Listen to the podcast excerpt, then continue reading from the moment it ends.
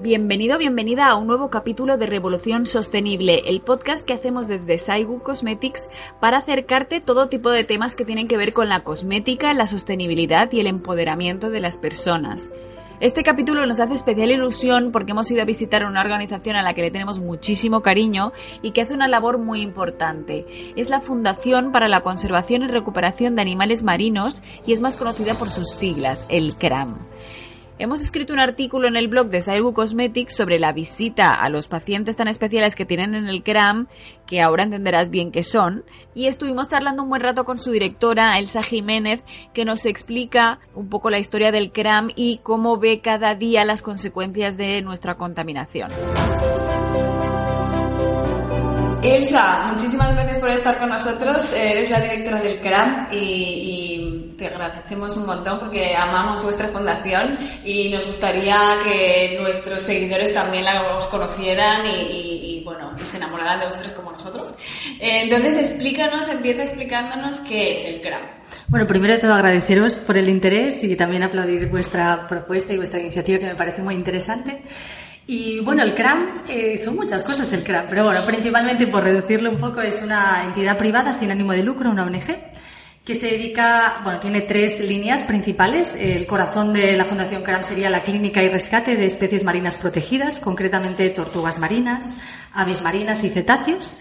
Eh, luego tiene una línea de proyectos de investigación eh, sobre ecosistemas, hábitats, especies. Eh, que pretendemos pues un poco de todas esas amenazas de los animales que vamos rescatando, recuperando, pues ver un poco cuál es el, sondear un poco cuál es el estado de, nuestros mares y océanos y ver a ver qué, herramientas, qué, proyectos se pueden desarrollar para eh, poner más información al respecto y, y proponer medidas y estrategias para, para paliar estos efectos. Y la tercera línea, y desde mi punto de vista creo que casi la más importante, que es la educación y la sensibilización, es decir, todo aquello que, que hacemos y que decimos y que trabajamos, eh, de alguna manera trasladarlo a la sociedad, a la ciudadanía y muy especialmente a las nuevas generaciones. Porque, claro, por mucho que recuperáramos muchos animales cada día, si al final esto no, no lo sabe la gente, no sabe realmente que, que tenemos un problema como sociedad, como humanidad, eh, al final no sería como ir contracorriente, ¿no? ¿no? No cambiaríamos nada si no cambiamos conciencias. Por eso es una de las líneas importantes. Y luego hay una que es transversal a todas, que sería el voluntariado, la participación ciudadana en todas y cada una de nuestras actuaciones. Eh, que también es una manera de sensibilizar. Lo que pasa es que cuando ya llegas a un voluntariado medioambiental, obviamente tienes una parte de sensibilización, pero ya es como el impacto total, el arremangarte y participar con nosotros cada día. ¿Y de qué hay que salvar exactamente? ¿Cuáles son las amenazas que tienen estos animales marinos y de las que les tenemos que, de las que les tenéis que salvar? Sí, eh, yo creo que esto es en general a nivel planetario, pero centrándonos más en el mar, concretamente las amenazas eh, sería eh, interacción pesquera, mm, aunque sí que colaboramos con los pescadores y hay muy buena voluntad al respecto para paliar estos efectos, pero sí que es una amenaza. Contaminación, que está cada vez más en boca de todo el mundo. Eh, cambio climático, porque no está provocando muchas alteraciones que veremos en, pocos años, alteraciones importantes en, especies y en ecosistemas. Eh, luego también la presión humana sobre el medio, es decir, pues en las playas eh, realmente hay mucha gente y, ese espacio de, anidación, por ejemplo, las tortugas marinas, eso también puede provocar alguna interacción perjudicial y presión humana en general, ¿no? En el medio, navegación, etcétera. Estas serían un poco como las, principales amenazas, solo que cada una de ellas tiene sus particularidades, ¿no? Eh, contaminación no solo son plásticos, que se habla de plásticos, pero hay todo tipo de residuos que también tiramos al mar y son, son un problema para la fauna. Y cambio climático es todo un mundo. Pero esas serían un poco, en, términos generales, las amenazas que sufre el mar y que debemos poner atención y un poco de cariño para ver qué, qué podemos hacer antes de que sea demasiado tarde. ¿Y cómo veis vosotros, por ejemplo, la contaminación? Eh, o los efectos del cambio climático, que nosotros, eh, que hay mucha gente que todavía piensa, ah, el cambio climático, eso no sé qué es, vosotros probablemente lo veis en primera persona y, la contaminación igual, es como, ah, bueno, está en el mar, yo no lo veo, entonces no sé qué existe. ¿Cómo lo veis vosotros? Sí, o sea, ya casos, claro, hablando en términos generales, parece como algo muy, ah, sí, la contaminación afecta. Entonces, claro, a nosotros nos llega el animal. El animal pues puede ser una tortuga marina con un palito de estos de plástico que podría ser de estos de higiene de, las, de los oídos o podría ser un palito de caramelo eh, atravesado en la boca con un animal que llega desnutrido, no puede comer, no puede ingerir. También nos llegan animales con cuerdas o objetos eh, enganchados en las aletas, con lo cual no pueden sumergirse, no pueden alimentarse, con lo cual también les hubiera provocado la muerte. Eh, también incluso estas famosas toallitas húmedas que se venden en supermercados que el propio packaging, el paquete te sugiere que lo tires por el inodoro y realmente eh, nos llega un animal con, aparte de provocar un problema a nivel social, porque las depuradoras están saturadas con este problema, eh, nos llegó un animal que había ingerido entera una toallita y a, bueno, a través de un tratamiento se pudo, defecar la toallita, pero que le estaba provocando realmente hubiera acabado con, el animal. Y estos son casos como muy concretos solo de un pequeño porcentaje de tortugas que nos llegan al centro. O sea, luego, claro, todas las que les pasan cosas y no, y no nos enteramos. Luego, cambio climático, pues también está el tema es, eh, el de las anidaciones. Es decir, ahora estamos viendo que en el Mediterráneo Occidental la tortuga boba está poniendo eh, huevos, está formando nidos en estas playas cuando no era habitual. Pues se sospecha que el cambio climático está provocando esta alteración de la especie porque si no, no va a poder sobrevivir en sus playas de origen. Eh, claro, son, son todo ejemplos de cada una de estas amenazas. Interacción pesquera pues tiene sus problemáticas en palangre, en arrastre, cada vez que un animal es, eh, cae, en, las redes. Claro, y esto es cada día, ¿no? Es el, motor humano, las actividades humanas es cada día y cada vez somos más millones de habitantes en el planeta. Y luego el efecto, que, que, que cabe decirlo, es que, bueno, podemos trabajar a nivel local, pero claro, el planeta es, es, somos todos y al final aquello que pasa en China o en los mares eh, eh, en otro lugar del mundo obviamente repercute también aquí. Entonces, a pesar de que parece, si lo vemos en macro, es como que asusta un poco porque dices, bueno, y, entonces yo, ¿qué hago? Si lo que hago yo, si luego el vecino no lo hace, bueno, empecemos por aquí y luego ya lo iremos extendiendo. Claro, empecemos pensando que tal vez la toallita con la que me estoy desmaquillando hoy puede acabar en el estómago de una tortuga mañana. Claro. la tenéis que sacar vosotros o, o no, o a saber todas las toallitas que hay por ahí sin Claro, ¿no? al final es, es, el cambio individual, ¿no? Muchos cambios individuales, al final es un cambio global, porque no, no podemos pretender cambiar a todo el mundo a la vez, sino es bueno, pues empieza por, por ti mismo, ¿no? Por ti misma y, y luego ya iremos replicando en el entorno, ¿no? Y explicando esto cada vez que tenemos la oportunidad. Porque el CRAM, ¿cómo nace? ¿Cuál es la iniciativa? ¿Cómo surge y cómo llega hasta el día de hoy?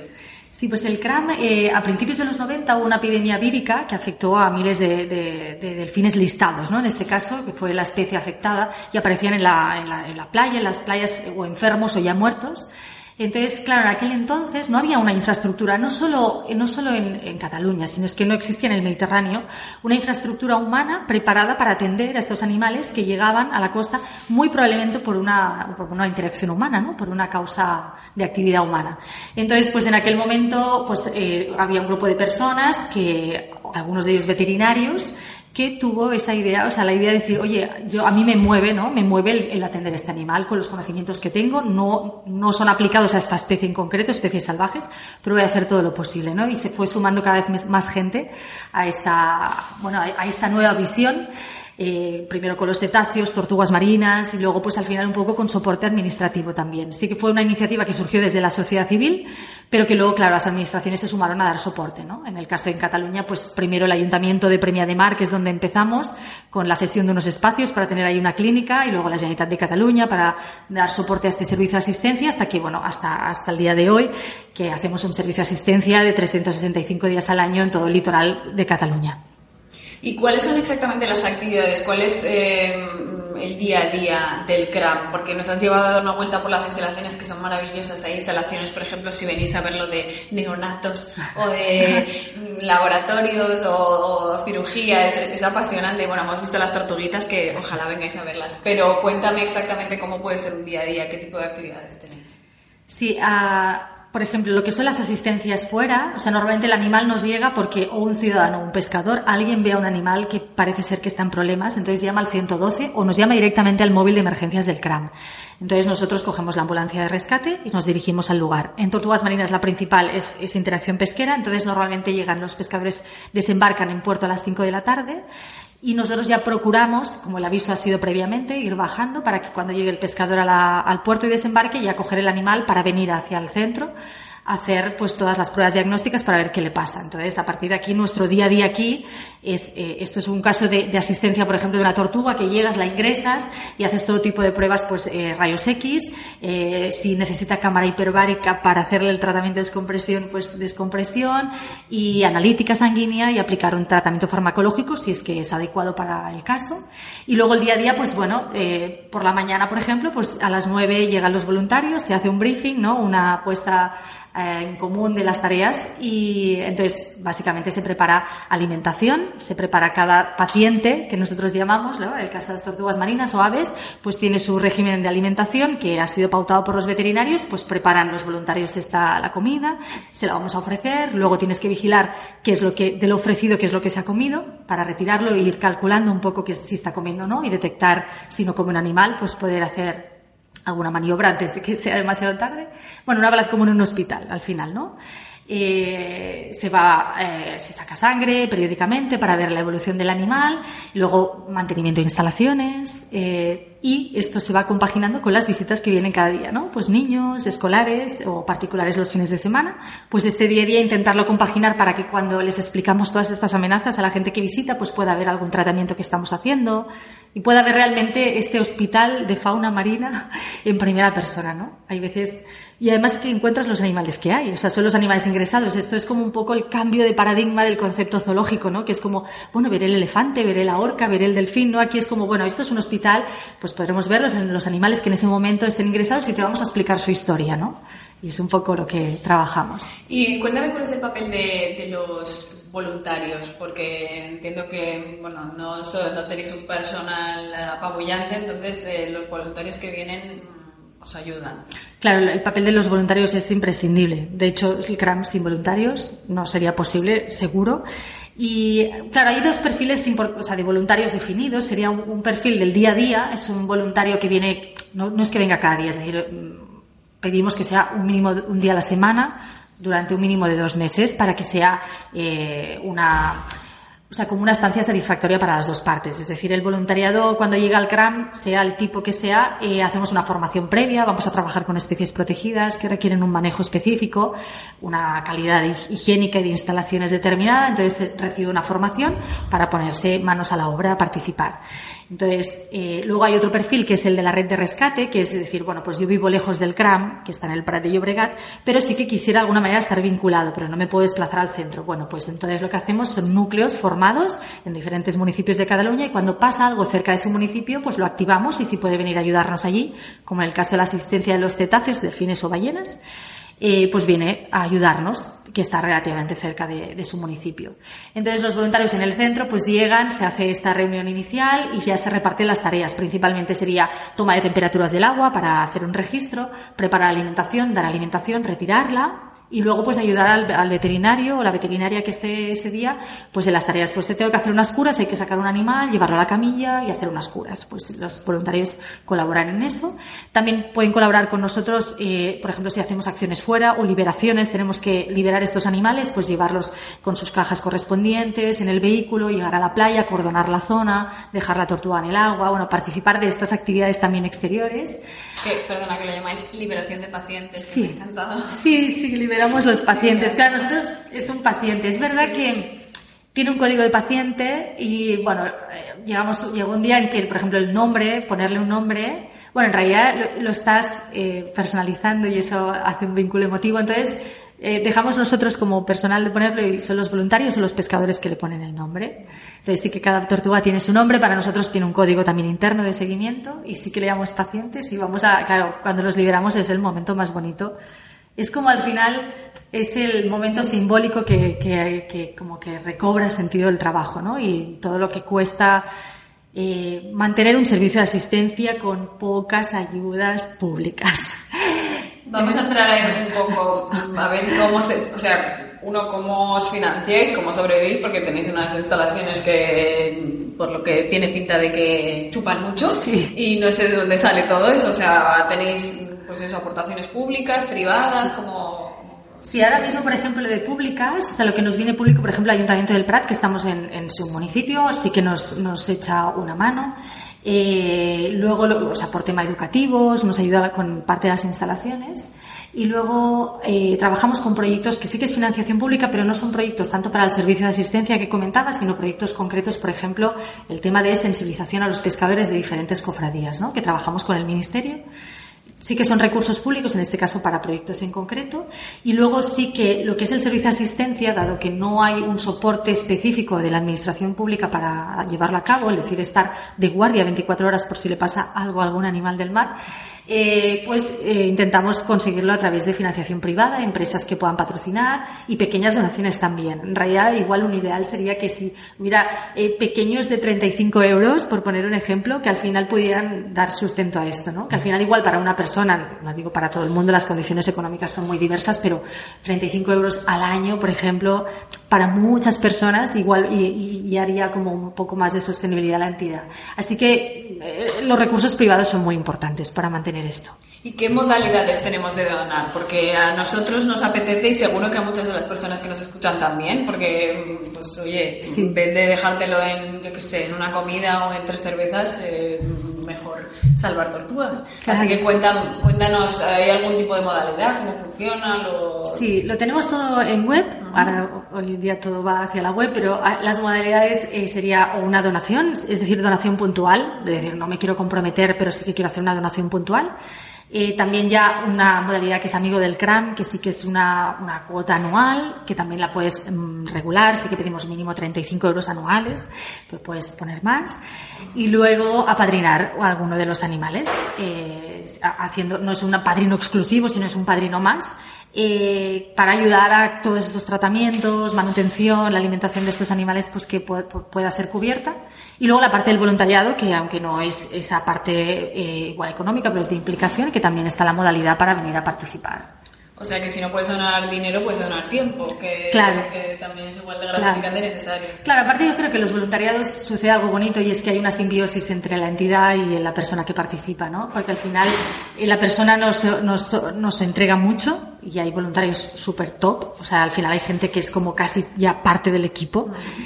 Pero también yo creo que, no sé, la entidad te da esa parte, o sea, de aprendizaje, de sensibilización muy directa, ¿no? Es como es, muy enriquecedor hacer un voluntariado de cualquier tipo, ¿no? En este caso, claro, para mí medioambiental, pero pero cualquier tipo de voluntariado es que es muy enriquecedor. O sea, yo creo que recibes mucho más de lo que das siendo voluntario. Lo digo porque yo empecé como voluntaria en el CRAM, así que lo digo por experiencia. Y eh, explícanos, más allá del voluntariado, o sea, nosotros una de las labores que intentamos hacer es también la, divulgación y la concienciación sensibilización en, el ámbito de sostenibilidad. Em, eh, tú que lo vives en primera persona cada día, eh, recibiendo animales que sufren estas consecuencias, ¿Qué podemos hacer desde casa los consumidores, eh, tanto como consumidores como incluso como votantes, como empresarios, las personas que tengan? O sea, me entiendo que tienen que participar todos los ámbitos de la sociedad y las personas que los escuchan tal vez haya en cada uno de ellos. ¿Qué podemos hacer?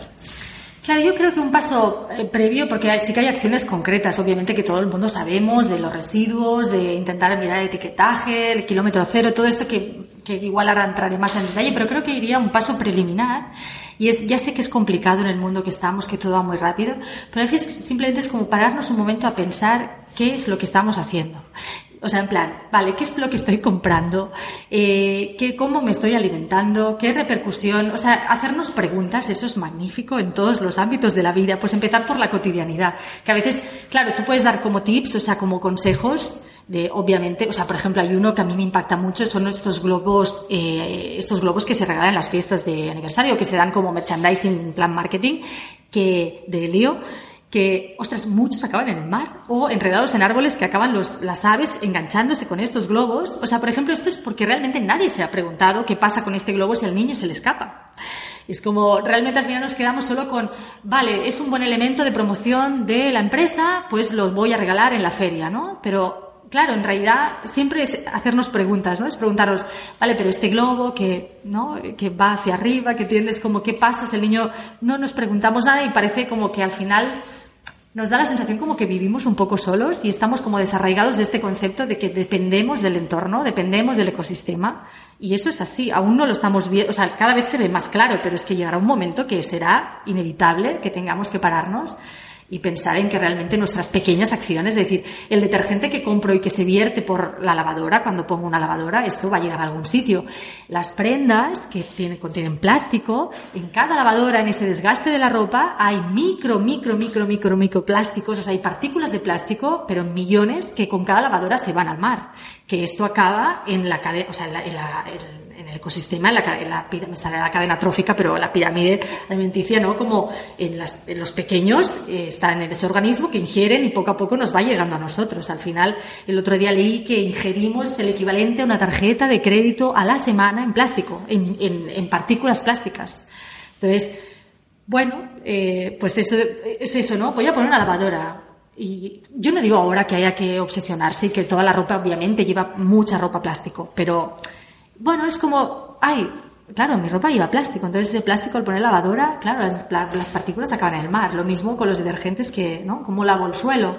Bueno, es volver un poco, a veces tenemos que mirar un poco qué hacíamos antes, cómo lavábamos antes el suelo, cómo lavábamos la ropa, qué ropa llevábamos, porque en realidad está la cosa más tonta todo al final está conectado y estamos conectados con el medio. O sea, como hacernos preguntas y, conectarnos, que estamos, o sea, conectarnos no, reconectarnos, que es que nos hemos desconectado totalmente. Pensamos que vivimos en la ciudad y que nosotros, el humano, es que está aquí.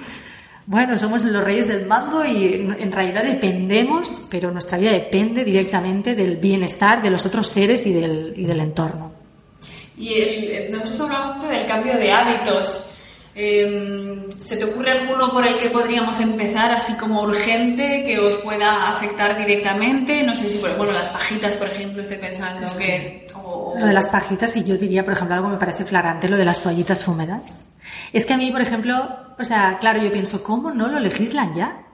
O sea, no sé por qué no se hace una reunión mm, de urgencia, porque aparte provocar, es un problema que provoca problemas en las depuradoras y muchos eh, coste económico a los ciudadanos, ya si lo miramos en un aspecto humano estrictamente, pero aparte es que yo hace poco fuimos a hacer una, hacemos algunas limpiezas de playa, es que aluciné de cerca de donde está la, aquí en, en la comarca del Maresma hay muchas rieras eh, de la cantidad de toallitas húmedas que hay aparte de que llegan pacientes y una tortuga con la toalla que había, había ingerido una toallita entera. Pero es que, por ejemplo, las toallitas húmedas es como, no, eh, ten una papelerita, o sea, no digo que no las uses, pero ten una papelera en el baño donde pues tires ahí las toallitas y solo el higiénico. Por, ese, por ejemplo, sería algo que aún todavía cuando voy al, al supermercado es como no, no, no entiendo por qué no se está regulando esto ya de entrada, ¿no? Luego, claro, obviamente, pues cuanto más de kilómetro cero sea todo mejor. Pues bueno, acostumbrarnos a comer, que no siempre vamos a comer de todo, eh, siempre es como, bueno, pues la fruta de temporada. Bueno, todo este tipo de cosas, por eso es como a veces no hay que inventar nada, es como volver un poco a lo que, lo que hacíamos hace ya unos años, ¿no? Nuestros abuelos, que, bueno, que estamos acostumbrados a, querer, a, a tenerlo de, de, todo y queremos tenerlo ya. Y es, bueno, no, no por tener más es, es uno más feliz, ¿no? Porque hay consecuencias, ¿no? Y vosotros las veis cada día y, te, tenemos que empezar a actuar ya. Hay consecuencias directas en fauna y luego a nivel ecosistémico y del planeta. Y creo que, o sea, hablando, es que claro, como estoy, estamos conectados también con otros especialistas, una catedrática en cambio climático y decía, eh, ahora creo que estamos todavía un poco a tiempo, vamos tarde, pero si hacemos algunas acciones, tipo, o sea, ya a nivel de legislación relacionada con contaminación, con calentamiento global, igual eh, podemos eh, revertir un poco estas consecuencias pero que, bueno, lo veremos, o sea, va a subir la temperatura del agua muchísimo en los próximos, las próximas décadas, la temperatura ambiente, eh, y esto va a tener unas repercusiones clarísimas. O sea, yo creo que, bueno, vamos tarde, pero, pero bueno, nunca es tarde para empezar, ¿no? Pero sí que estamos súper conectados y vamos a ver consecuencias directas que vamos a empezar, ya está empezando la gente a plantearse, ¿no? El plástico que ingieres a través del pescado, etcétera, pero va a ser cada vez más grave. O sea que es una cuestión de salud también, si no lo quieren ver por el punto de ecosistema, lo pueden ver por su propia salud, pero sí. igualmente, aunque seas extremadamente egoísta, eh, el cambio climático lo tienes que tener en cuenta porque te va a afectar sí, sí, a ti. Sí, sí, sí, te va a afectar a ti o a tus hijos o, o, o nietos o... Pero bueno, tal y como va la cosa, no, no, no. de que nosotros lo vamos a ver, o sea, claramente, aquí, no sé, 10, 20 años, el clima no va a tener nada que ver con lo que Sí, va a cambiar el clima y los mares y realmente van a ver, eh, sí, yo creo que ya lo estamos viendo, por ejemplo, este que os explicaba de las tortugas marinas que están cambiando sus, eh, bueno, sus tendencias de dónde nidifican. Esto realmente es como bastante llamativo, pero bueno, claro que lo, lo vamos a ver mucho más pronunciado en otros ámbitos. Y, y, bueno, claro, realmente es eso, es como pensar un poco, dejar de mirarnos el ombligo un poco y ver de reconectarnos un poco y cómo lo podemos hacer un poco mejor para, para bueno, mantener un planeta un poco más habitable. Pues muchísimas gracias, Elsa, de verdad. Vamos a hacer todo lo posible porque nuestros seguidores donen, nosotros vamos a donar todo lo que podamos, vamos a venir aquí. Gracias. Eh, Gerard, nuestro fundador, ya ha jurado y perjurado que viene aquí y él ya ha sido voluntario sí. en, en, otra organización y, y, vamos, aquí le tendréis cada día. Así que mm, muchísimas gracias de verdad por ilustrarnos e instruirnos y Muchas gracias a vosotros, eh, bueno, por, sobre todo por el interés, ¿no? Y darnos también pa, eh, voz para explicar todo esto y que pueda llegar a, a más personas. Gracias.